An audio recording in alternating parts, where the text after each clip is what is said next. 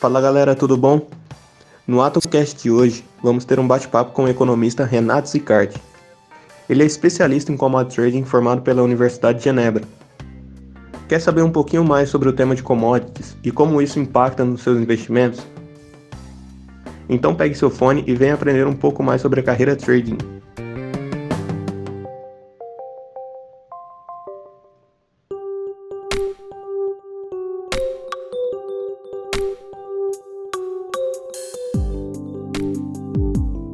Fala, turma, Boa noite? Renato. E aí, boa noite, Renato. Boa noite. Boa noite. Tudo jóia. É, legal. Vocês querem já ir começando? Ou querem esperar um pouco o pessoal entrar?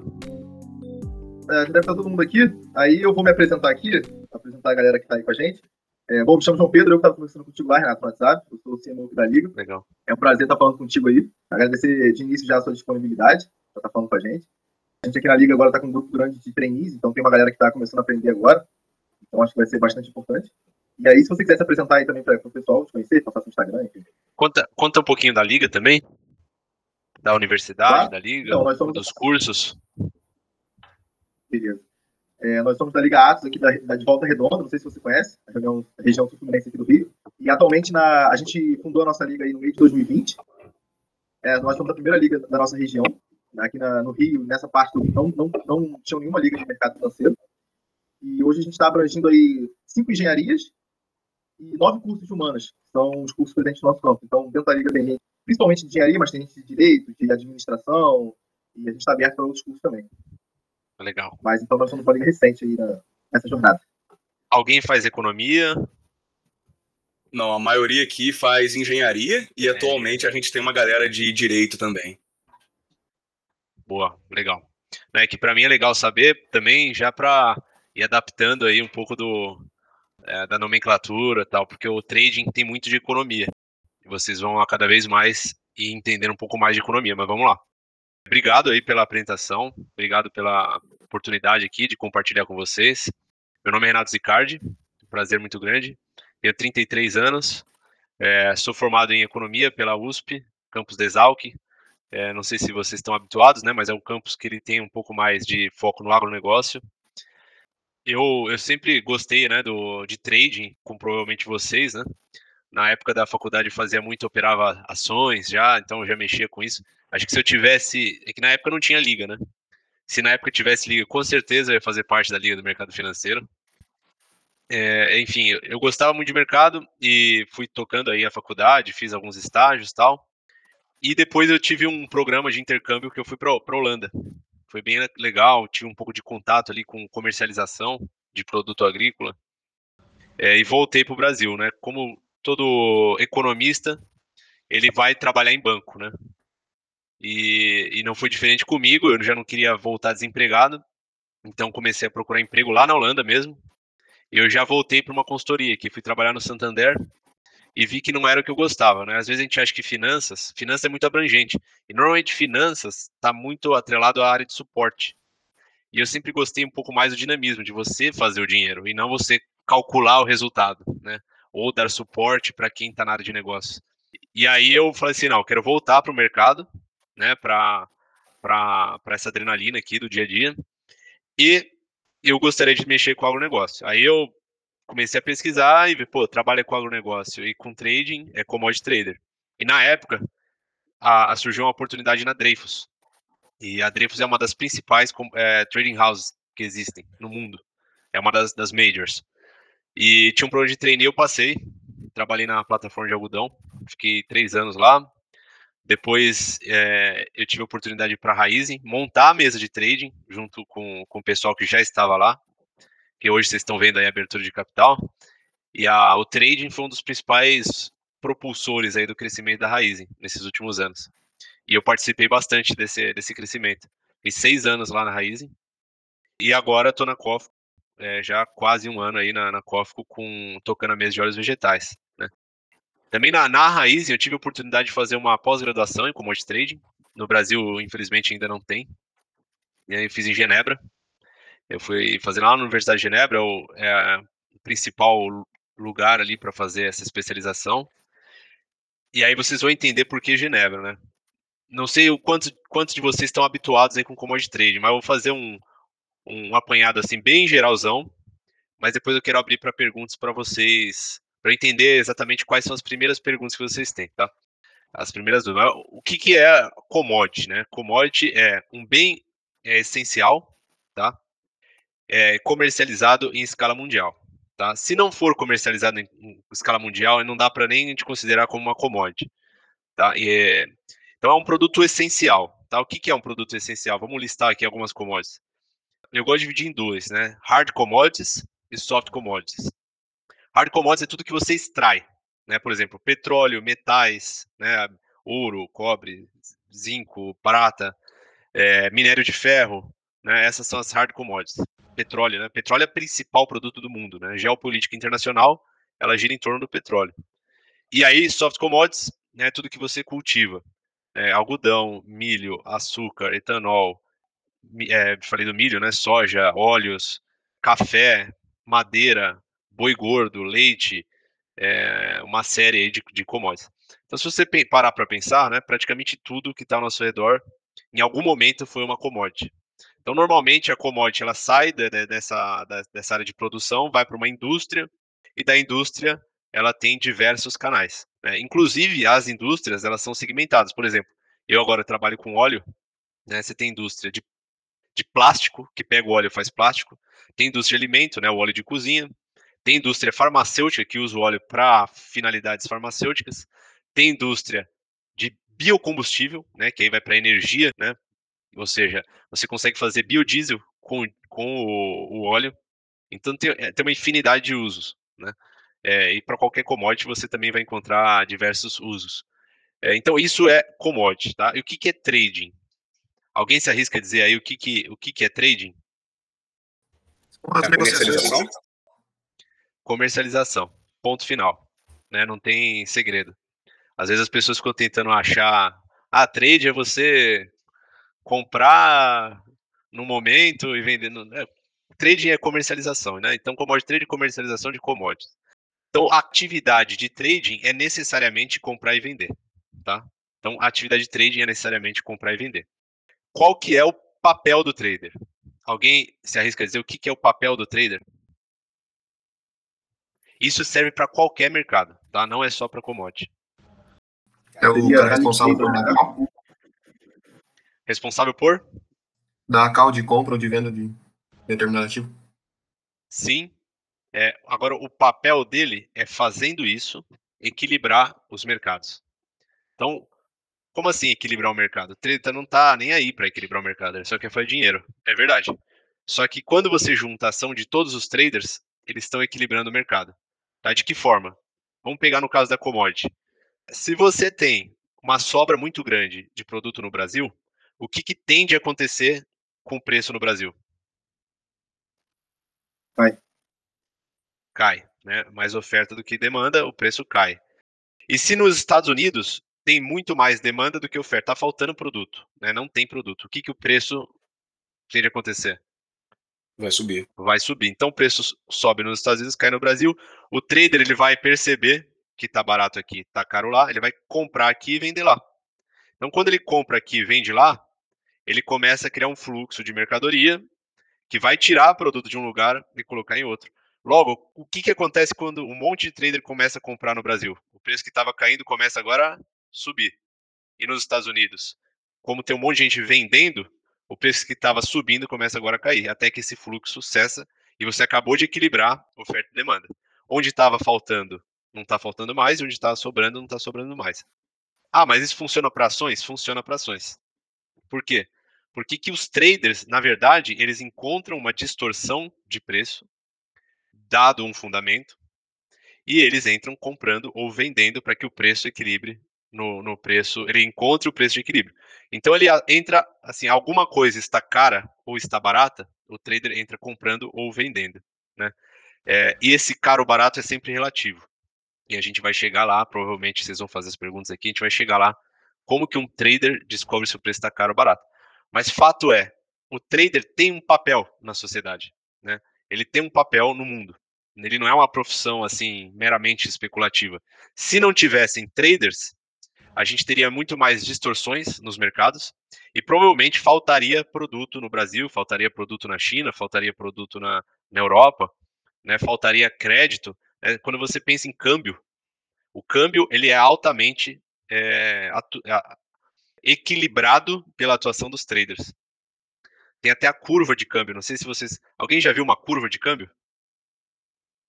Eu já cheguei a ver no, no BR Trading View. É um site já? que eu costumo acompanhar. Mas eu não lembro o formato em si. Quando você vai fazer uma operação, é, ou uma operação de commodity futura, ou uma operação, às vezes, de proteção, é, vamos supor que você é um fundo e você dolariza ou torna em reais o seu investimento, você faz hedge cambial. Então, toda vez que você acessa o mercado de hedge, é sempre uma data futura que você está negociando. Então tem o câmbio hoje, que é o spot, que está quanto? Está 5,20 alguma coisa, né? 5,25, 5,26. Esse é o spot. Se você acessar uma, uma, um câmbio futuro, um câmbio de daqui a três meses, tá? Então a gente está em agosto, setembro, outubro, novembro. Vamos ver, um câmbio de dezembro vai estar tá mais alto. Vai estar tá, tipo 5,34. Alguém tem ideia por quê? Porque é o seguinte: se você tomar dinheiro emprestado nos Estados Unidos, os juros lá é baratinho, né? 1%. Né? Então você vai tomar 1%. Vai converter na taxa de câmbio spot, 5,26. Aplica no Brasil. Os juros aqui é mais alto ou mais barato que nos Estados Unidos? Mais alto. Mais alto. mais alto. Esse dinheiro vai render durante três meses. Qual que é a taxa de câmbio lá na frente que você paga o empréstimo nos Estados Unidos, que faz com que essa operação tenha lucro zero? É uma taxa de câmbio mais alta ou uma taxa de câmbio mais baixa? Mais alta. Mais alta. Toda vez que essa, essa operação dá lucro, ou seja, você consegue arbitrar, tomar dinheiro nos Estados Unidos, aplicar no Brasil, converter numa taxa spot e tomar um hedge de câmbio futuro. Toda vez que um trader encontra essa triangulação com margem positiva, eles fecham. E é, é, essa arbitragem dura muito pouco tempo, porque ela abre, aí o trader atua, fecha. Por quê? Por que, que fecha? Porque é justamente aquele exemplo. Vai ter muita gente comprando num lugar, vendendo em outro lugar, você cessa a arbitragem, né? Pela própria atuação. Então, os traders atuando todo dia, essa arbitragem forma uma curva de câmbio, que é uma curva ascendente, que a gente chama de contango. Então, a própria diferencial de juros Brasil e Estados Unidos resulta numa curva de câmbio ascendente. Então, isso são os traders atuando. Então, é, eles têm um papel, né? E, e, esse é um papel muito claro, tá? Vocês já tinham parado para pensar nisso antes? Que existia um papel do trader? Eu, inclusive, acho que, é, pelo que a gente vê, assim, do volume de transações, grande parte do volume de transações diárias, assim, geralmente são feitas é, por essa galera. E assim, principalmente falando dessa parte de Red, tô trabalhando com Red vai fazer uma semana agora e desse pouco, é, é, é, do pouco que eu tô conseguindo ver no Red, é basicamente muito do que você está falando agora.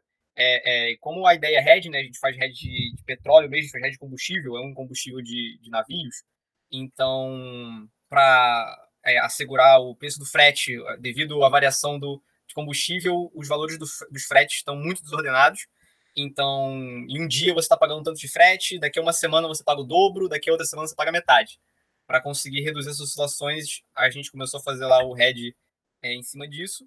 Então, é muito do que você está falando mesmo. A gente consegue perceber é, é exatamente isso. No caso, o, o head é um pouco diferente do que você tentar buscar no mercado onde surgem as melhores oportunidades. Porque o head ele é uma parada mais fixa, né? Você precisa fixar aquilo ali, você precisa se proteger e você não tem que visar lucro. A ideia do hedge não é você visar lucro. Então a gente não está visando lucro, a gente está visando proteção.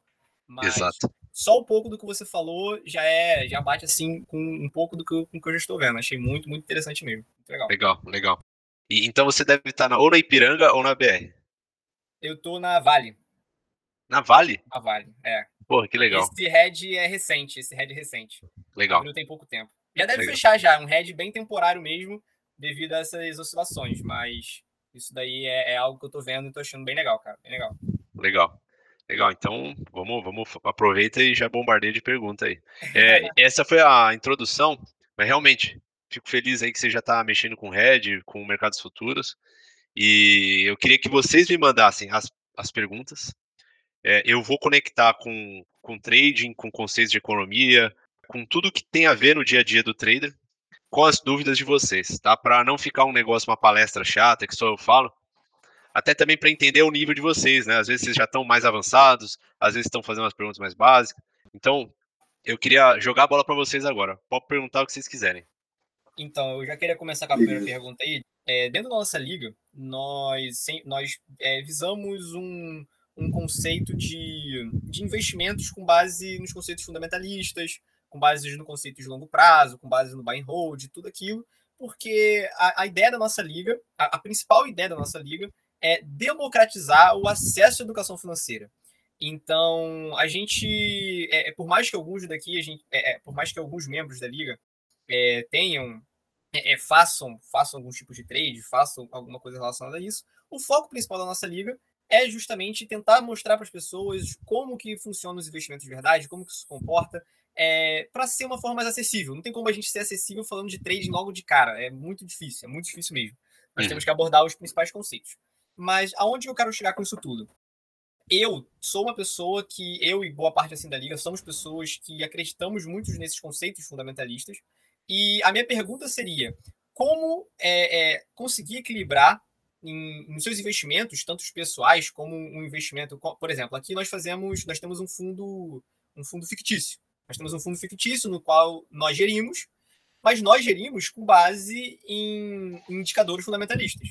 Perfeito. Temos um fundo que, indica, que, que fazemos nosso fundo com base em indicadores fundamentalistas. Como que é possível ter um equilíbrio? Como que é possível juntar essa filosofia de é, é, essa, pegar essa filosofia de investimento, ter essa filosofia de investimento e conseguir não se aproveitar, mas conseguir, com o conhecimento do trading, conseguir obter vantagens tanto nos seus investimentos pessoais, tanto no investimento é, da liga por si só, do fundo da liga. Como que é possível conciliar isso? Existe, tem, há como conciliar isso ou não? Só dá para realmente fazer Total. uma coisa, dá para fazer outra? Não, totalmente, totalmente. E, e, acho que sua pergunta é, eu não tenho como dar uma resposta muito curta, tá? Até, já peço até desculpas em, com antecedência aqui.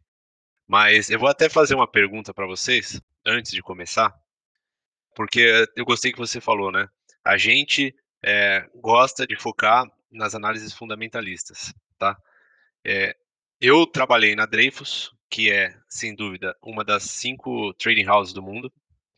É, a Cofco também tá, tá, tá entre elas nesse momento, né, que é a chinesa, está crescendo. Na verdade, a Cofco ela é a maior de alimento do mundo, mas como trading house, ela está crescendo, ela deve chegar entre as cinco também, em breve. E a Raizen é a maior do etanol e tal, né, no, no Brasil e no mundo. É, eu não sei se vocês chegaram a ler o livro do Jim Simons. Já leram o livro do Jim Simons? Jim Simons é o pai do, do Quant. Ele tem aquele fundo chamado Medallion, que ele já bateu vários e vários anos aí o, o rendimento do Warren Buffett, que é extraordinário também. Né? Acontece que o Quant, que algumas pessoas achavam que era técnico, na verdade ele é fundamentalista. E eu vou explicar o, o porquê. Né? Na verdade, o gráfico, né, uma análise gráfica, se você parar para pensar, o gráfico em si é uma decisão sua de colocar o histórico de preço no tempo. Né? Então, óbvio que vai ter um gráfico ali. Não é, não é que a ação tem um gráfico. O, o preço do petróleo tem um gráfico. Não, o gráfico você criou. E você pode ver qualquer padrão. Óbvio, né? Você colocou preço e tempo e, e milhares de ativos, você vai ver um monte de desenho. Né? Você pode, inclusive, olhar para as nuvens e falar que viu um ursinho, falar que viu uma casinha, falar que viu um bichinho, vai, pô, vai dizer, pode ver o que você quiser. Mas é provado já por vários estudos científicos de que o próprio preço do ativo ele é incapaz de prever o próximo preço do próprio ativo. Né? Agora, sim, você consegue encontrar relações entre ativos. Né? Exemplo, Petrobras 3 e Petrobras 4. Obviamente, é uma relação muito direta. Se um subir, o outro sobe é, preço do petróleo e preço das empresas de petróleo, né? tipo Shell, Chevron, Petrobras, tem uma correlação. Preço da, da, da tua empresa aí, da Vale do Rio Doce e o preço do minério de ferro, tem uma relação. Né? O preço do, da gasolina e o preço do etanol, né, tem uma relação. Né? Porque se a gasolina lá fora mexe de preço, a Petrobras segue o preço da gasolina internacional. O etanol se ele não seguir esse preço, o que, que acontece com o etanol? Vamos supor, o preço da gasolina subiu e o etanol não subiu. O que, que vai acontecer com, com o etanol? Todo mundo vai comprar etanol. Se todo mundo comprar etanol, o que acontece com o etanol? Acaba, né? Isso. Se acaba o etanol, o preço do etanol dispara. Então é justamente isso, é oferta e demanda que define preço. E essas relações, né, que, que você encontra, elas são relações de oferta e demanda. Eu digo que no trading, o pai e a mãe, na verdade, na economia, o pai e a mãe da economia é oferta e demanda. E o trading é você operar a economia. Então, a partir de agora, né, vocês, mesmo engenheiros, quando começarem a, a se tornar traders, vocês vão, tá, vão ser indiretamente economistas. Porque vocês vão operar a economia, vocês vão operar a oferta e demanda. Tudo é oferta e demanda. Tudo é oferta e demanda no trading. É. Ah, pô, mas qual a relação disso com buy and hold? Qual a relação disso com, é, com sei lá, com diversificar o portfólio? É. Alguém consegue me dizer qual é a relação fundamentalista do buy and hold de ação? É, na teoria seria investir em empresas com bons fundamentos, empresas que têm perenidade, empresas que se sustentam há muitos anos, que apresentam. É o lucro anda junto com o preço. Né? E... Perfeito. Mas por que, que você acha que isso tende a crescer no longo prazo? São ativos geradores de caixa. Ativo gerador de caixa. Ótimo. Esse, esse é o maior ponto. É, mas por quê, mesmo assim? Por que, que é melhor comprar ações, equities, olhando no horizonte de 30 anos, do que renda fixa? Porque em um momento essa geração de caixa vai voltar para o acionista, né? Seja via dinheiro, de alguma forma ela tem de voltar. Sim. Então é, é, é exatamente isso. Exatamente isso. Né? Se você parar para pensar, num sentido amplo do mercado financeiro, o mercado de capitais, né?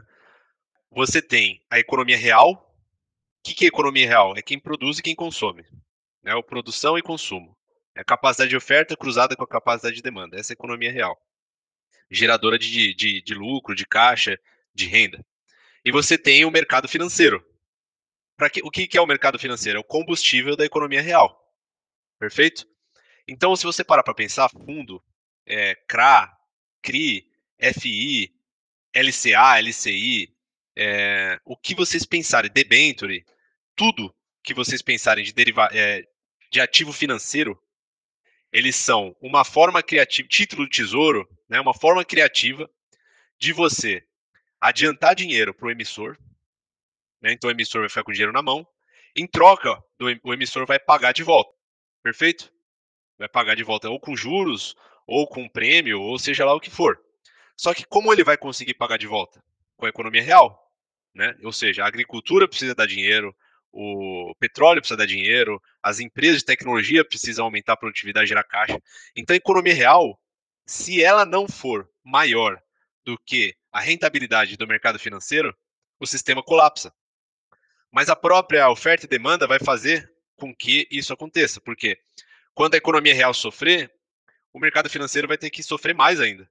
Senão acaba, né? Porque eu, se eu sou dono de uma empresa e tem a minha empresa está gerando é, retorno de 10% e eu tenho um mercado de capitais financeiro que me dá retorno de 20% sem risco, vai todo mundo para o mercado financeiro. Então, mas quem que vai pagar aqueles títulos? Não vai ter mais economia real? Então, obviamente, né, é insustentável economia real render menos do que é, renda fixa. Então, por isso que o Warren Buffett né, já percebeu isso lá atrás, antes de todo mundo, e alguns outros caras muito geniais, que estar em ações num horizonte de muitos anos, você com certeza vai ganhar dinheiro. E tem um outro fator. A gente tem na economia uma questão que é o seguinte: a moeda no longo prazo ela só perde valor. Você não tem, dificilmente você tem um ano que algum país teve deflação. Você só tem inflação. Né? Então, se você combinar os dois fatores, né, que economia real vai ganhar de mercado de capitais e dinheiro perde valor longo, ao longo do tempo, eu depois vou explicar para vocês o porquê, com certeza você vai ter o seu valor protegido e valorizado no, no longo prazo. Né? Então, existe um fundamento por trás disso. Aí, obviamente, aí você vai escolher as melhores empresas. Né? Você não vai pegar, diversificar de qualquer forma. Você vai escolher as melhores empresas que no longo prazo você vai ganhar dinheiro. Então, existe um fundamento de oferta e demanda também nas ações. Né? Então, entender, entender isso, é, essa dinâmica, faz com que você tome sempre as melhores decisões, né? É, e isso serve tanto para as empresas quanto para o seu próprio portfólio, né? Tanto para a tua, a, a tua, na verdade, é imprescindível que você, cuidando das suas finanças, que você entenda de trading, né? Ou pelo menos o mínimo, porque é o que vai direcionar se você vai ter uma valorização no longo prazo ou se você vai perder dinheiro no longo prazo. Legal, legal. Show. Eu queria te fazer uma pergunta agora. Então a gente está falando das commodities no Brasil, a gente negocia contratos futuros, né, com os vencimentos lá na frente, e a maioria das pessoas que estão no mercado ali, pelo menos é, quando eu estava lá, eram especuladores, né? Ano passado eu cheguei a treinar um pouco de dólar e tinha muito especulador. Mas o que acontece se esse especulador ele simplesmente não perder a posição dele e ficar comprado em boi gordo? Vai receber boi gordo? Como é que funciona isso? Boa. Tá, então vou dar uma introdução no assunto. É, o contrato futuro, ele é um derivativo. Né? O que significa ser um derivativo? Ele deriva de algo. Então pega um contrato, o que é um derivativo do nosso dia a dia? Para mim, um do, dos derivativos mais clássicos é aluguel, contrato de aluguel. Ele é derivado da casa. Ele só existe porque existe uma casa, uma propriedade, você cria um contrato em torno daquela propriedade. Então, quando você opera um contrato futuro de commodity, eu comprei um contrato. O que significa comprar um contrato? Significa eu receber produto. Se eu vendi um contrato, significa que eu vou entregar produto. Beleza? Agora, esse produto, ele pode ser tanto um settlement financeiro, quanto um settlement físico. O financeiro é o seguinte, vai chegar no vencimento, a bolsa vai liquidar. Então, o último dia, tem um último dia lá de negócio, expiration date, tem um último dia de negócio. O dia que fechar aquele preço, é, quem está comprado realiza naquele preço, quem está vendido realiza naquele preço e mata o contrato. Ponto final. Então esse é o settlement financeiro, que todos os contratos que a gente negocia na bolsa no Brasil são settlement financeiro. Mas é, se você não tem, se você tem dúvida, né, você pode colocar, sei lá, estou negociando é, contrato de café, coffee, na bolsa dos Estados Unidos. Quando você vai negociar um contrato, leia o contrato, porque cada bolsa e cada produto tem uma especificação. Aí ele vai falar, ó, o tamanho do contrato. Isso aqui é importante. Quando você faz um contrato, você tem que saber o tamanho do contrato, que ele está em libras, pounds. Aqui ele vai falar quais são os vencimentos que você negocia desse contrato e o settlement, ó, nesse caso, settlement físico, tá? Então tem que tomar cuidado, João. Se você opera uma commodity na bolsa de mercados futuros que tem settlement físico e você não quiser o produto físico, você tem que sair da tua posição antes do, do Notice Day. Aqui tem o First Notice Day, Last Trading Day. Esse First Notice Day é quando você fala para a bolsa, é o seguinte, se você não sair da sua posição, você vai ou receber da bolsa ou entregar para a bolsa. Ah, mas como assim, pô? É, tô negociando café e eu tô no Brasil.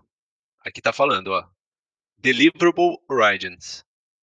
Aqui dá todos os deliverables origins. Ó, Brasil. Brasil at 6 point discount, ou seja, é o preço da tela menos 600. Então, se você está entregando café brasileiro, vai ser esse desconto. Provavelmente esses preços de descontos eles estão muito relacionados com o diferencial de frete de um país para o outro. E aí que ele fala, ó, beleza, mas eu vou entregar onde? Você vai entregar em um desses portos. Então aqui, ó, tem o porto de Nova York, é, Virgínia, New Orleans, Houston, Miami, Bremen, Hamburgo, Antwerp e Barcelona. Então, você vai ser nomeado, né? Está vendido, vai entregar. O comprador vai nomear, quero que você me entregue nesse porto. Você vai ter que entregar nesse porto.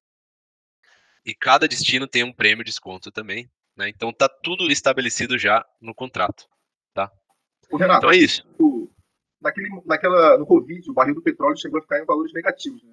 Então, se eu comprasse ali, eu ia estar tá recebendo para comprar petróleo, mais ou menos? Você, se você comprasse petróleo, você ia de fato receber dinheiro para receber o petróleo. Acontece que provavelmente você não teria onde colocar esse petróleo. Por que, que você acha que o petróleo ficou com preço negativo? Ninguém comprando. Por causa da demanda, né, do Covid. Exato, as economias pararam e não tinha tanta necessidade de ter petróleo, né? De se usar tanto. Mas como que um preço fica negativo? Não tem mais lugar Você tem o custo de estocagem, né? Você tem o custo de deixar ele parado em algum lugar que você vai estar pagando para manter ele em algum lugar, que você não vai guardar em casa, né?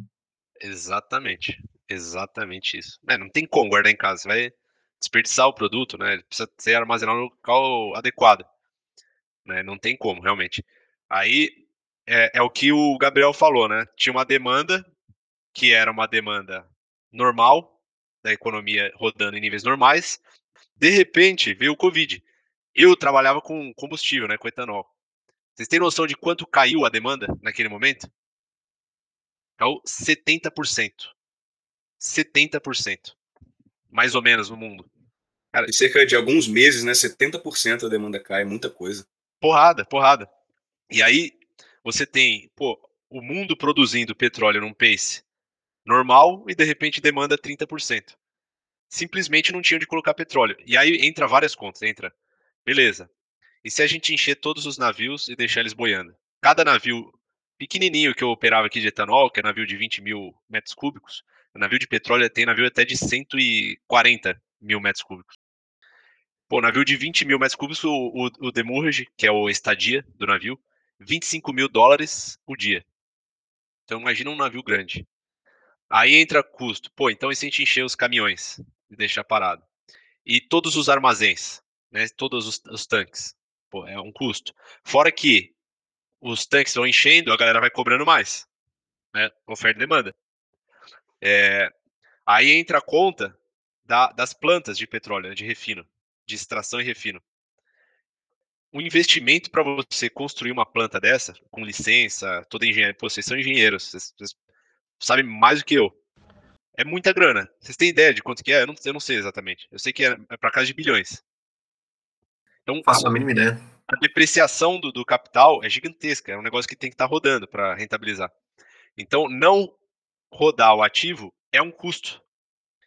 E aí a gente chegou, quando você junta todos esses custos, valia mais a pena você pagar para alguém levar o teu petróleo do que você continuar com o petróleo. É coisa bizarra.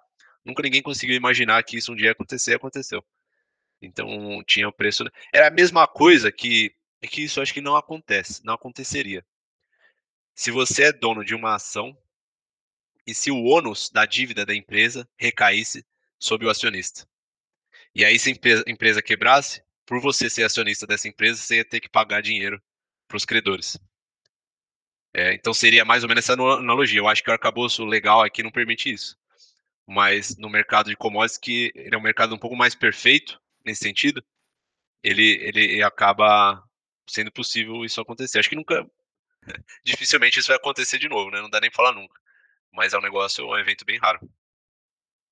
Se eu não me engano, tem alguns, algumas modalidades de fundo de investimento que trabalham de forma alavancada que existe prerrogativa de chamamento.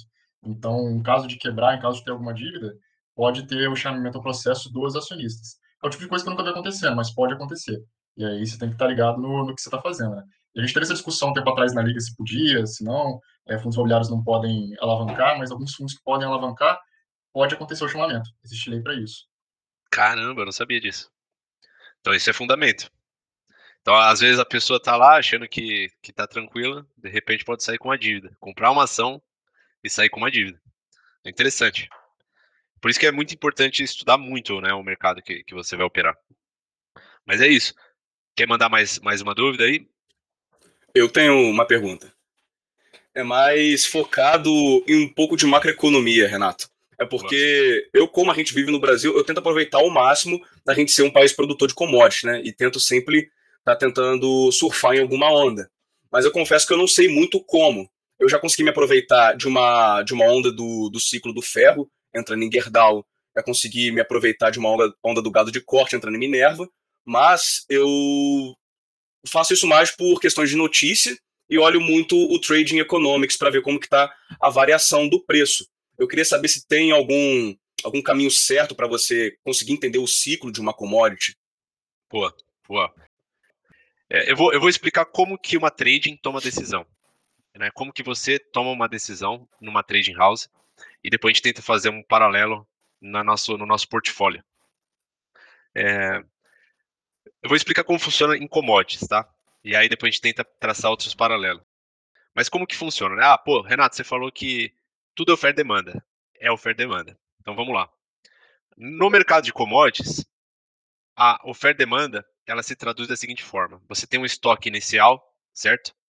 Então você acessa dados públicos e consegue essa informação do estoque inicial. Aí você tem a produção e você tem importação. Tudo isso é oferta. Para baixo tem demanda local e exportação. Tudo isso é demanda. Oferta menos demanda é estoque final.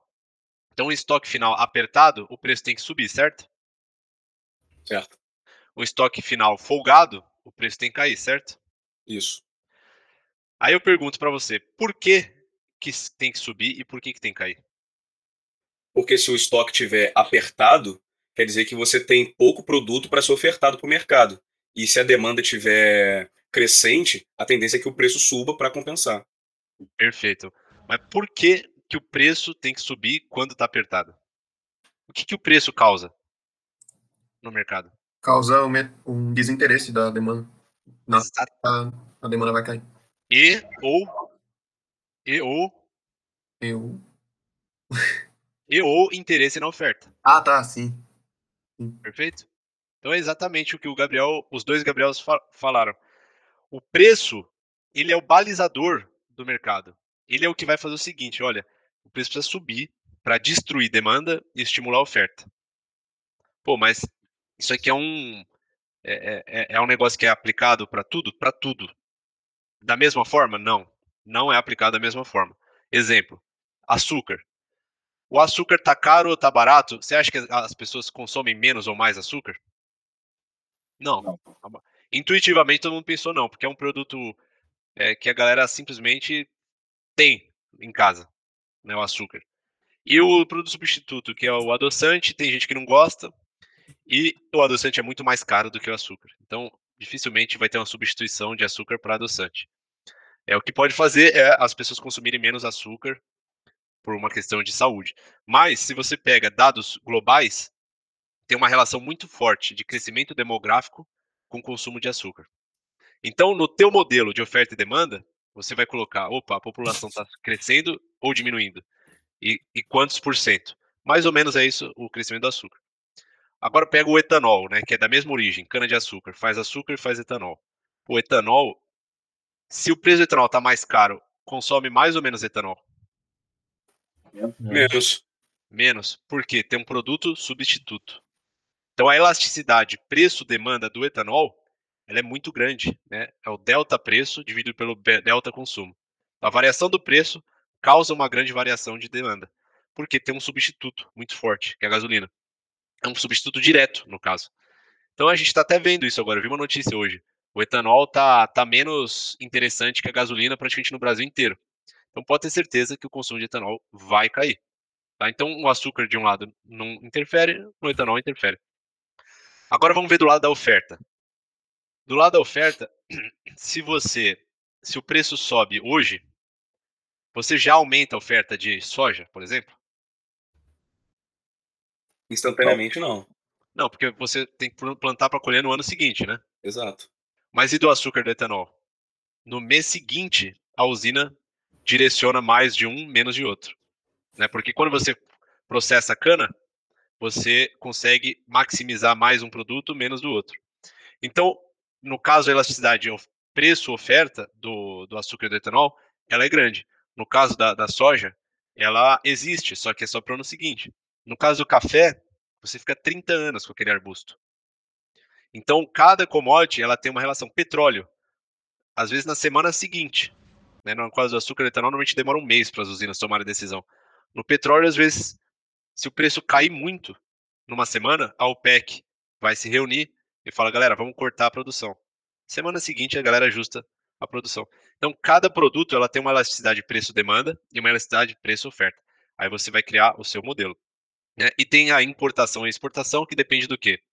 O quanto um país ele tem surplus ou déficit de produto. Né? O Brasil, caracteristicamente, é, ele, ele é net exportador de commodities. Então, normalmente, ele, ele tem surplus. Outros países são deficitários, como China.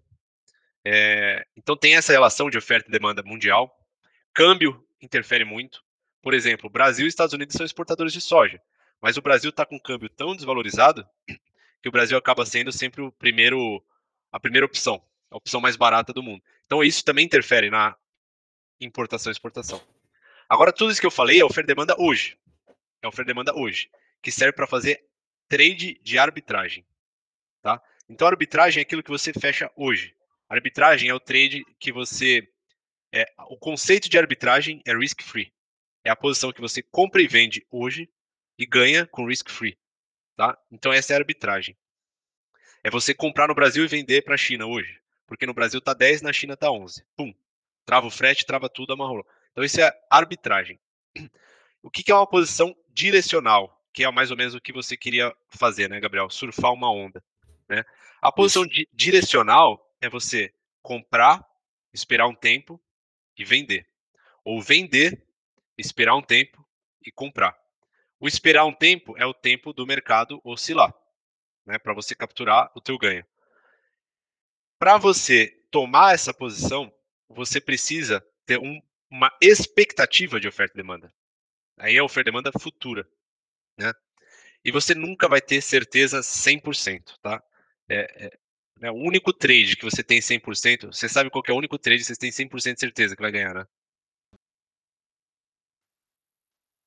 100% certeza, não. 100%. Amigo do Joesley, amigo do, do Trump. No Billions, quem assistiu Billions, com certeza sabe do que eu tô falando. É o, Rapaz, é o Insider Information, né? Insider Information. É, Você sabe que vai acontecer, então você. Ali é certeza, né? Mas é crime. Então ninguém vai fazer insider information. O, o trade, por que eu falei isso, né? Porque a expectativa de oferta e demanda, ela sempre é um percentual, tá? De certeza. Você nunca tem a certeza, tem um risco inerente, tá? É, então você cria um modelo, o teu modelo de oferta e demanda. Como você sabe o modo, teu modelo, elasticidade preço e demanda, elasticidade preço e oferta, os câmbios, né? Paridade de importação, né? Quando que o Brasil importa, a que preço o Brasil exporta, a China, os Estados Unidos. Você percebe que você sabe qual o preço que vai equilibrar a oferta e demanda? Se você tem um modelo e o teu modelo está falando, olha, vai faltar produto daqui a cinco meses, tá estoque negativo. Não existe estoque negativo. O preço precisa subir para equilibrar a oferta e demanda. Você consegue chegar num preço? Você sabe qual é esse preço no teu modelo? Então vamos supor, você traçou lá um modelo de oferta e demanda. Daqui a seis meses está com carry out negativo lá. Carry out é estoque final. Estoque, estoque final negativo não existe. Então o preço tem que subir para destruir demanda, estimular a oferta suficiente para que equilibre o balanço. Então você chega num preço de 10, vamos supor. Hoje o preço está 5, o preço precisa subir até 10, tá? Porra, o preço vai subir 100% do caralho. Com que nível de certeza? Eu tenho 80% de certeza que o preço vai subir 100%. Por que, que não é 100%? Porque, pô, tem fator político que você não tem controle. Controle, é. Tem, às vezes, um fator climático ou uma, uma pandemia. São coisas que podem acontecer que você não tem controle. Não, não dá para modelar isso. Não está no modelo. Então, beleza. No teu modelo, você chegou num número de que 80% de certeza vai subir 100%. Aí nos 20% que você faz um stress test. Pô, se der tudo errado no meu modelo, ainda assim o preço tem que subir 10%. Fala, caramba, com 80% de certeza, o preço tem que subir 100%. E 10% de incerteza, de risco, ainda sobe 10%. Isso é um baita risco-retorno ou não é? É. Pô, esse é o nível de posição que eu, na companhia, eu falo o seguinte, board, me dá todo o limite que eu vou full long. Eu quero long é, é comprado. Todo mundo sabe o que é long, né? Short. Short vendido, long comprado. Sim. Então, pô, eu quero ir full long porque tem um baita de um risco retorno. Então, no trading, você tem que chegar nessa resposta. Qual é o preço que equilibra oferta e demanda, com que nível de certeza, e qual é o teu risk reward? Teu risk reward é bom, tua posição é grande. Teu risk reward é médio, tua posição é média. Teu risk reward é pequeno, tua posição é pequena. Então tem que ter coerência. Né? Imagina eu tô com uma posição gigantesca, usando todo o limite. O time de risco bate aqui na minha porta. Renato, você tá com full limit. É, o que, que você pretende fazer com a tua posição? Ah, não, é que eu acho que vai subir 3%. Você tá, tá maluco, cara? Você tá com full limit para ganhar 3%? É, o cara vai me demitir. É, então, isso quebra por terra aquela ideia de que ah, você tem que ter um, um, um target.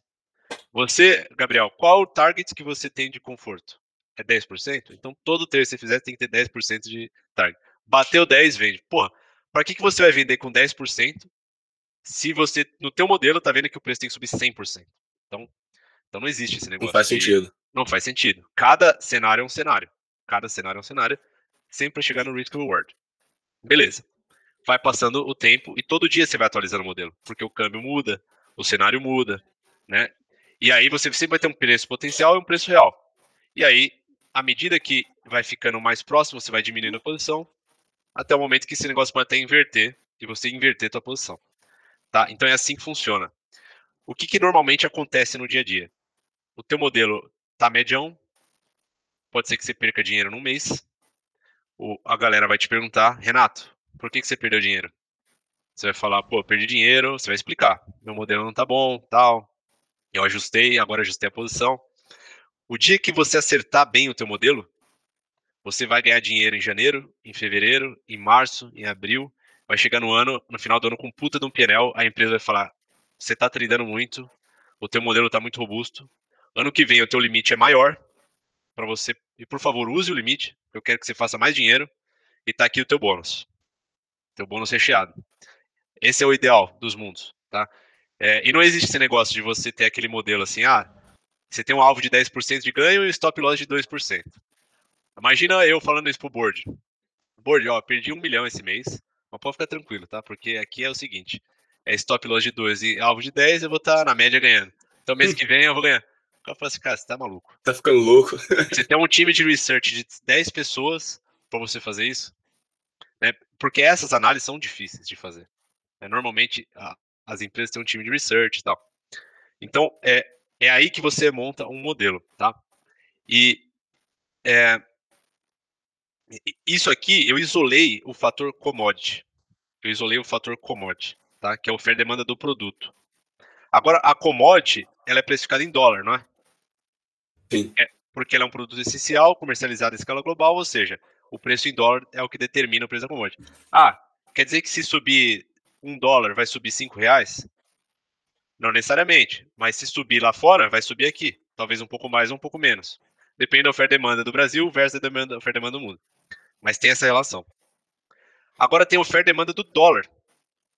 Oferta e demanda de moeda. Né? Aí eu vou mostrar aqui, aqui para vocês, por exemplo. É, o câmbio você consegue travar, né, na sua operação. O, o câmbio você consegue travar, mas, mas vamos lá. Dá uma olhada nisso daqui, ó. Vocês estão vendo minha tela? Não. né? Ainda não. Ainda não. Putz, será que vai travar de novo? Vamos ver. Tá, tá. Não, não travou. Maravilha. Eu, eu recomendo todo mundo a ter esse site aqui, ó. Ele é muito bom. Trading Economics, mas eu vou pegar esse aqui também é muito bom. Federal Reserve. Vocês sabem o que, que é essa, esse gráfico? Monetary Base? É o total de dinheiro impresso? Muito bem. Quem respondeu esse aí? Eu, Gabriel. Ganhou a estrelinha. Total dinheiro impresso. Total de dinheiro impresso. Por que, que isso é relevante? É, imaginem, imaginem que o mundo. Vocês vão, vocês vão entender por que, que eu que, que estou explicando isso. Eu vou chegar ainda na, na resposta primeira lá do Gabriel. Imaginem que o mundo é o quarto de vocês. Vocês devem estar aí no quarto aí, sei lá onde vocês estão, mas o mundo é o quarto de vocês. É, em cima da cama do quarto de vocês tem 10 notas de dinheiro. 10 notas de dinheiro. Quanto vale cada nota? Alguém se arrisca a dizer? O mundo é o quarto de vocês e tem 10 notas de dinheiro lá. Quanto vale cada nota? Muita coisa agora, quanto eu não tenho a mínima ideia. Um 10 avos de quarto. Certo? Isso. Um 10 avos de quarto. Né? Porque o mundo é o seu quarto, então o que tem valor é o quarto, o dinheiro é meio de troca, o dinheiro não tem valor intrínseco. Então, um- uma nota vale um 10 avos de quarto. Se você colocar mais 10 notas em cima, agora tem 20 notas, o que, que acontece com o valor de cada nota? Cai 50%. Exatamente. Teve uma inflação de 100%, o valor perdeu 50%, dividido por 2. E é imediato. Imediato. Por quê? Porque é muito fácil você mensurar o valor do seu quarto e se você tem é, as notas de dinheiro estão em cima da sua cama. Agora, pô, imagina que o mundo, você, as pessoas em geral não sabem a quantidade de dinheiro que está circulando no mundo o tempo inteiro, né?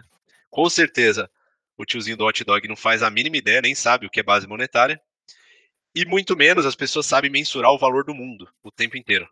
É muito mais complexo, né? Você mensurar o valor do mundo o tempo inteiro. É, inclusive os dados oficiais, eles têm um atraso de um, dois meses, dependendo do dado que você quer pegar, dependendo do país. Às vezes nem dado você encontra. Então o que acontece? No mundo, quando você injeta dinheiro, você não tem inflação na hora. E deveria ter inflação. Mas não tem. Porque primeiro as pessoas acham que estão mais ricas. Opa, tá rolando dinheiro aqui, eu vou gastar mais. Então o, o, o vendedor do comércio não aumenta o preço. Então o primeiro a primeira reação da economia é um estímulo. Por isso que os governos não param de imprimir dinheiro, principalmente na crise. Então, olha o que aconteceu em 2008. Crise financeira de 2008. Diminuir aqui um pouco a, a escala aqui. Pegar aqui de 2005. Ah. Eu ouvi, eu não sei se a minha informação está correta, uhum. que, se eu não me engano, um quarto de todo o dólar impresso foi nessas últimas décadas. Ou mais. Ou mais. Eu acho que até mais. É muito dinheiro, caramba. É muito dinheiro. E aí, o que aconteceu? Quando veio a crise de 2008, é, teve um certo delay para acontecer esse jump aqui. E o que, que aconteceu? Os bancos quebraram, acabou a liquidez, que lembra que eu falei que tem economia real, e o mercado financeiro é o combustível da economia real basicamente acabou o combustível. O sistema financeiro estava quebrado. Os bancos se reuniram, influenciaram o Congresso norte-americano a falar o seguinte: o Estado ele tem que resgatar o sistema financeiro, porque se o sistema financeiro vai quebrar todo mundo e o desemprego, ao invés de ser 20, 30%, vai ser 50, 60%. Então, começou, né, demorou né, um pouco, mas foi aprovado vários pacotes de estímulo, e aconteceu isso na Europa também, no Japão, em vários países do mundo, mas basicamente o Estado resgatou a economia, e aumentou o endividamento do Estado, aumentou a base monetária. Né? Como que aumenta a base monetária? O Banco Central ele compra título do governo. Tá? Então o governo emite um título, o Banco Central compra esse título, o governo fica com dinheiro na mão e gasta esse dinheiro, joga na economia. Como foi o Banco Central que comprou o título, é dinheiro novo, é dinheiro impresso. Então você aumenta a base monetária. Esse dinheiro circula na economia, a economia aumenta a atividade, diminui o desemprego. Né? Então, isso é um estímulo monetário, que é chamado na economia. É, acontece que, olha o que aconteceu em 2020. Logo que começou a pandemia, mas foi assim, imediato. Pum! Um tiro de aumento de base monetária. Numa, numa inclinação maior do que 2008 e numa escala maior e continua crescendo bizarramente. Se você é um fundo de investimento, você sabe que vai ter inflação. Você sabe que não vai ser hoje, você sabe que vai ser amanhã. Não tá com uma cara de trade direcional isso? Você tem que esperar um tempo? E, que, e nesse caso, quem vai perder valor? Dinheiro. A moeda. E como que você vai short moeda? Vende dólar. É, mas todas as moedas estão perdendo valor. Como que você vai short moedas? Compra commodity. Reserva de valor. Como Boa.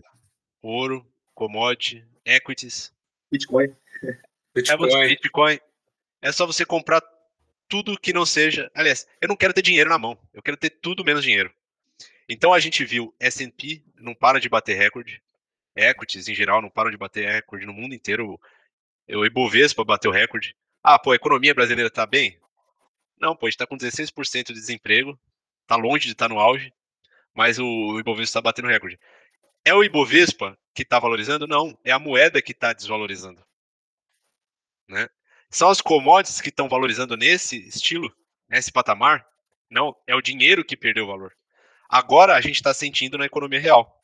Estados Unidos, inflação, Europa, inflação, Japão, inflação, Brasil, inflação. A gente está tá começando a ver inflação que começou a ser apontada em 2020.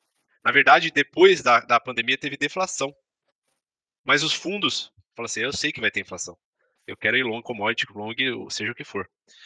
Então, o trading, né? Ah, eu sou trader de commodities. Tudo que interessa para mim é estudar commodities.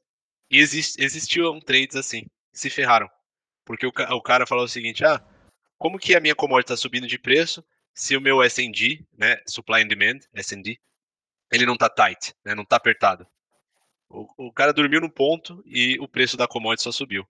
Óbvio, é a moeda que perdeu valor. Então, o trade ele é relativo. Né? O trader, quando você é trader, você é trader. Você tem que ler o cenário como um todo, porque o trade é sempre relativo. Você não pode pensar linear. Se você pensar linear, você perdeu o jogo. Você tem que pensar relativo, ainda mais hoje. Hoje, né, no, no que o pessoal fala VUCA, né? Volatility, Uncertainty, Complexity Ambiguity. Né? Cada vez mais essa questão de você pensar de forma relativa, ela fica cada vez mais importante. Então, você olhar para uma ação só para o, o, lucro projetado, ela, isso não, não define mais a precificação da ação, mas também a relação da ação com o dinheiro, que é o meio de troca dela. É como ela é medida. Então, quem não estava olhando isso no mercado de ações perdeu o bonde da subida. Porque só estava olhando, putz, a ação vai desvalorizar porque a, a, minha empresa vai lucrar menos. Pô, mas só valorizou. Por quê? Porque na verdade o dinheiro perdeu valor. Então aí sim eu consigo responder a pergunta do Gabriel que ele fez lá atrás, que eu tive que dar um monte de rodeio. É isso.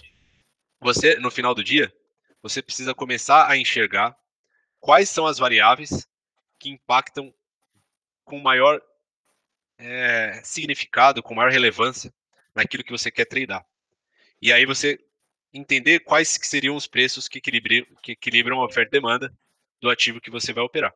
Às vezes é difícil você ter uma análise tão precisa. Putz, eu vou entrar long aqui e vender ali. Tá? Mas é, você consegue ter alguns insights. Né? Por exemplo, eu olho aqui hoje pro. Vamos lá. Ô, Renato, ah. você lembra se, se em 2009 teve, teve inflação depois dessa, dessa impressão de dinheiro? Teve, teve sim. Eu tenho, eu tenho, uma, eu tenho uma pergunta interessante também. Já pode fazer ou. Pode, pode, pode fazer. A pergunta seria o seguinte: é, a gente, é, principalmente dentro assim, do mercado financeiro, a gente sempre tenta modelar muito, é, sendo redundante aqui, né? Mas a gente sempre tenta modelar os modelos, a gente sempre tenta modelar da melhor forma possível e tal, é, com base é, no que a gente aprende, no que a gente estuda. Mas como que. É, eu acho que essa pergunta, ela. você, você vai entender o ponto, você vai entender o ponto. Mas a questão é, existem coisas que não tem como a gente modelar, que não existe é, é, você fazer esse, essa, esse modelo. Tem coisas que acontecem que, cara, não tem controle. O que eu quero dizer sobre isso? É, existe dentro de todos os governos corrupção, existem dentro de todas as instituições é, conflitos de interesse, existe é, é, trilhões de oligopólios, existem cartéis. O que mais a gente vê no Brasil é cartel. É, assim, de forma bem genérica. A OPEC bem... é um cartel? É, exatamente. Um cartel legalizado, né? Mundial. Exatamente.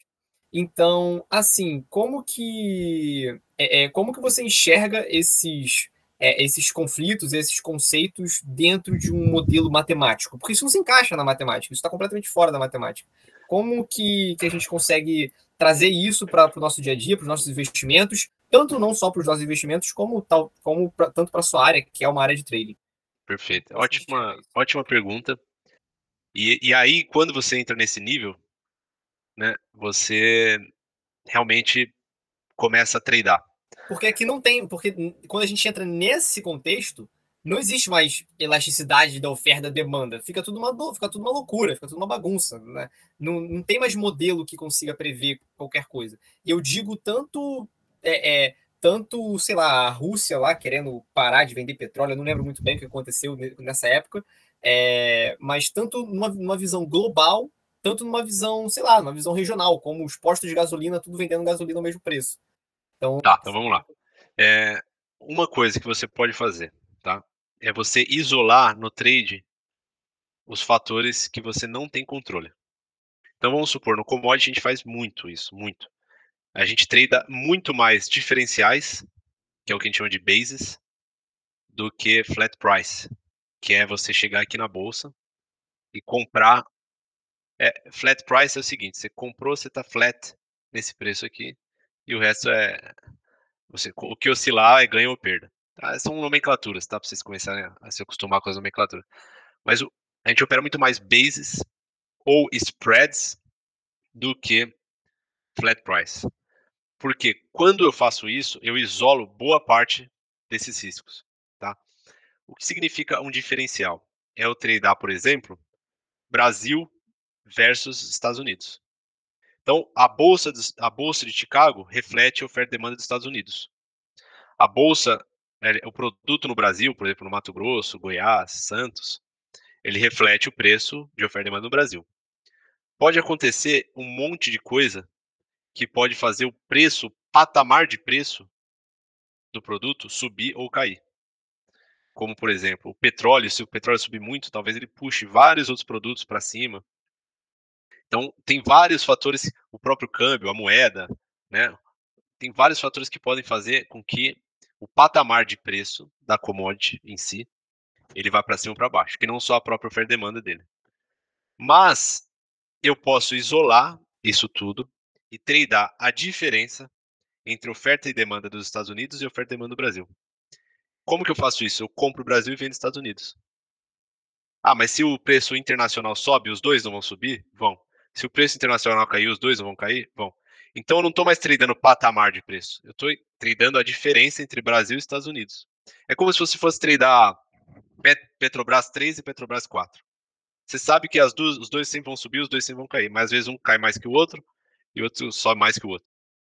É, só que eu consigo modelar isso. Eu sei que o Brasil, em relação aos Estados Unidos, vai ter mais apertado. O Brasil, em relação aos Estados Unidos, vai estar mais folgado. Então, eu compro um, vendo o outro. Vendo um, compro o outro.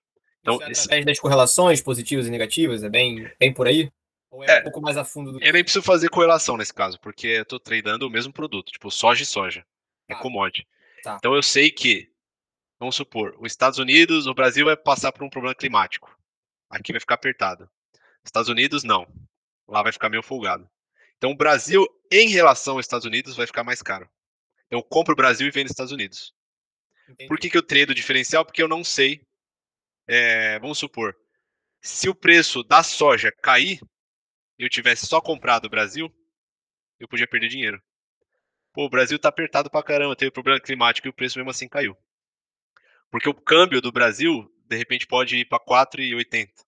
E o preço em reais da soja pode ser que ele desvalorize. Então, para eu isolar o câmbio, para eu isolar é, o petróleo, esses fatores, eu faço o trade do basis. Eu posso fazer também um trade de spread. Né? Spread é o seguinte: o spread de calendário. Ó, eu acho que no meu modelo aqui vai, aqui está mais apertado do que aqui. Então eu compro, eu compro outubro e vendo, e vendo julho, por exemplo. Eu acho que essa diferença de oferta e demanda está mais a favor do, do julho, do outubro do que do julho lá na frente. É o que a gente chama de uma curva invertida, ou backwardation. Esses preços da frente, eles são mais caros do que o da cauda. Tem o, o mercado em carry também, que é quando aqui está mais baixo, lá na frente está mais alto. Então, eu consigo saber se essa curva vai inclinar ou se essa curva vai declinar, tá? Com o meu modelo. Aí eu estou isolando outros fatores quando eu treino isso, tá? É, ou eu posso fazer o seguinte, tá? Que aí é um pouco mais sofisticado. Vocês já ouviram falar de 10-year bond treasury americano? Sim, sim. Ele é considerado o que na economia? Qual que é o grande... Por que ele é a grande referência de títulos na economia. Taxa livre de risco, mas. É, é isso aí. Exato. Ele é como se fosse risk free da economia. Você vai botar lá, você sabe que você vai tirar o seu dinheiro, né? É a principal economia no mundo. É, se tem uma coisa que é risk free, é isso. Beleza. Em tese, em tese, se a inflação aumenta, os juros têm que aumentar ou tem que cair? Tem que aumentar. Aumentar. Tem que aumentar. Por que raios 10-year bond está caindo? Porque o Fed viu a inflação subindo e já anunciou que vai adiantar aí os aumentos de juros e o mercado entendeu que com isso, lá na frente, daqui a 10 anos, a expectativa vai, vai ser controlada. É, na verdade, o que acontece? Em tese, esses juros, os juros futuro, ele devia se adaptar para cima. Mas o título é o contrário, né, de ação. Em ação, quanto mais você compra, mais a prestação sobe. O título, o que sobe é o valor do título é, e o que diminui é o yield. Então, quanto mais tem demanda por título, mais o yield cai. Né? Por quê? O valor face ele aumenta, você precisa de menos yield para você chegar no mesmo valor lá na frente. Ou pensando inverso. Se tem muita gente comprando meu título, eu sou o governo, eu não preciso pagar um yield muito alto. Eu pago um yield mais baixo, tá? A galera tá comprando. Eu baixo o yield, a galera compra.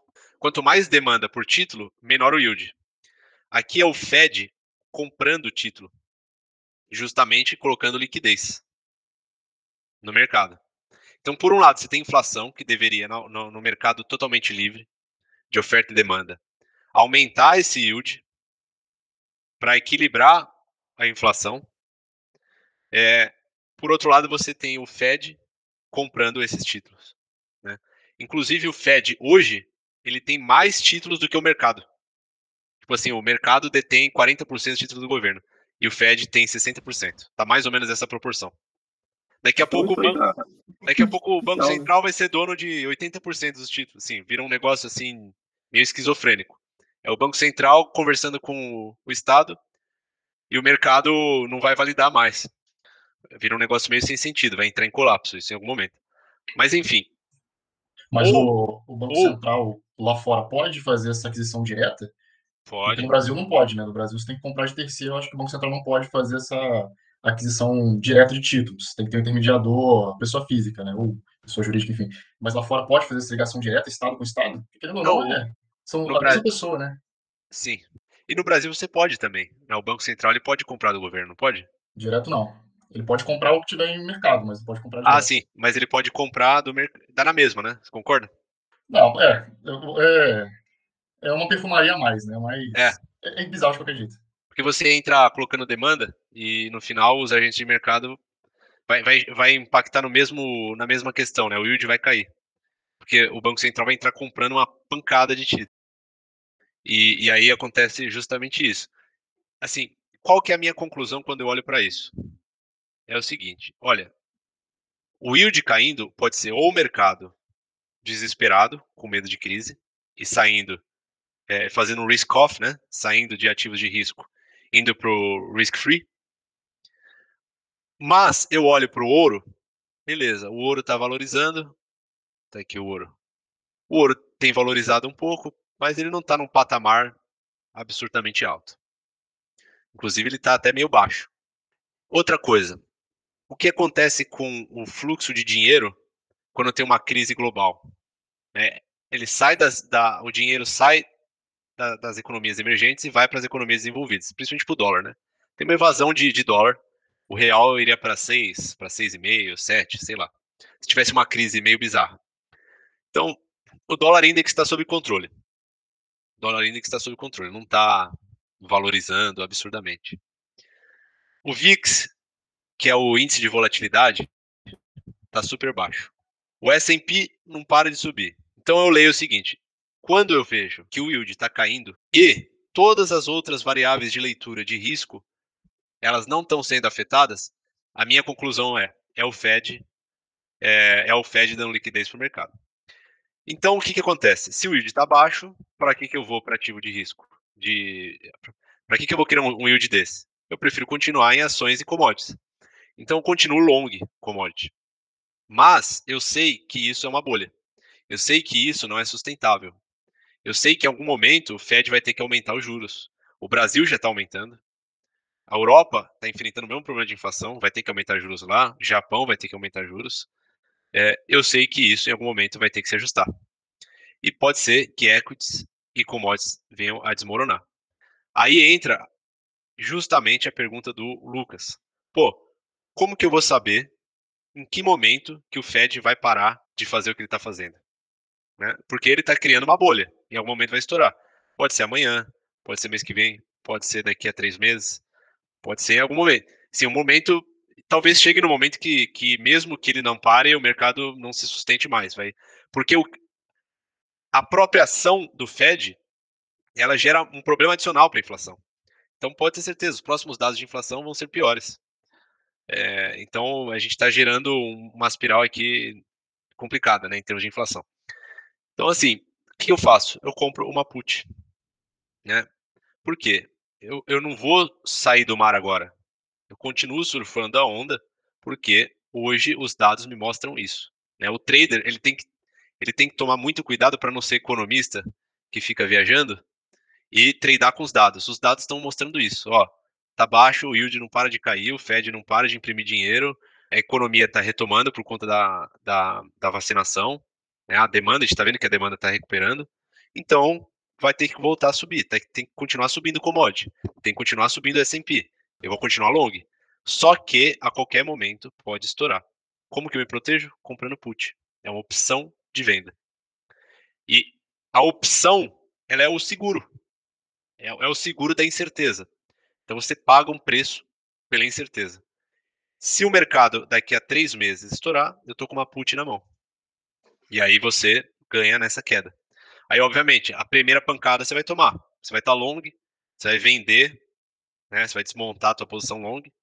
Aí você vai deixar a put trabalhar depois. Você vai tomar a primeira pancada, vai perder uma grana nessa primeira queda aí, que estoura uma bolha. Mas você vai estar tá munido de put. E aí a put, ela vai valorizar demais, assim. Se o mercado desmoronar, é, sei lá, 50%, tua put vai valer ouro. Que é mais ou menos o que aquele o Michael Burry fez, né? Naquele filme do Big Short. Uhum. É como se ele tivesse comprado put, porque ele comprou seguro contra o default do, do mercado imobiliário. É como se fosse uma put. Ele criou uma put para ele. O cara é muito inteligente. Ele criou um produto que nem tinha no mercado. E foi taxado de louco. Foi taxado de louco. Ele levou, ele levou um pouquinho do timing ali também, né? Um tempo tomando. É, essa foi o problema ele foi um pouco economista demais. Ele tinha que ser um pouco mais trader. Porque o economista, ele, ele já olha o cenário e já toma posição na cabeça dele. Ah, esse mercado não se sustenta, então vou short. Calma aí. Tem aquela, aquela frase do Keynes que é o seguinte: o mercado pode ser irracional por mais tempo que você seja solvente. Você pode quebrar na posição short e você está certo. Né? Então você quebra e depois o mercado cai. É, então, surfa a onda, mas compra put. Né?